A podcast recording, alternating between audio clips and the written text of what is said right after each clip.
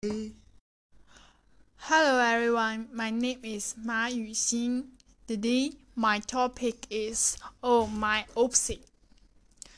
Do I miss going back there? Let me tell you why. The most important reason uh, I miss school is the good friends uh, I can meet if uh, I go back to school. Mm, because learning is boring every day. So you need a friend um, who can discuss this uh, study together.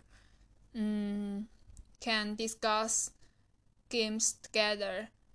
Can um, and can be together during break time go out for exercise.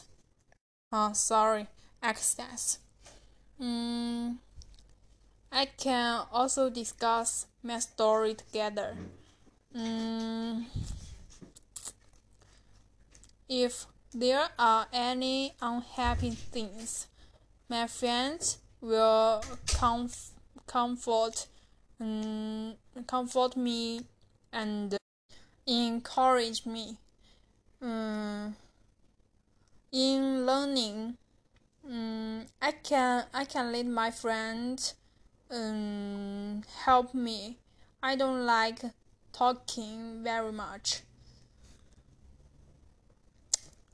Um, but but my friends will uh, but my friends will encourage me and uh, let me communication with other people. Because my friends want to me get more friends. So i miss school. Uh, i miss school more because of my friends. Of course. Um, i also like to go to school. The lectures um, by teachers are very interesting. I can do group week with classmates and uh, some group work.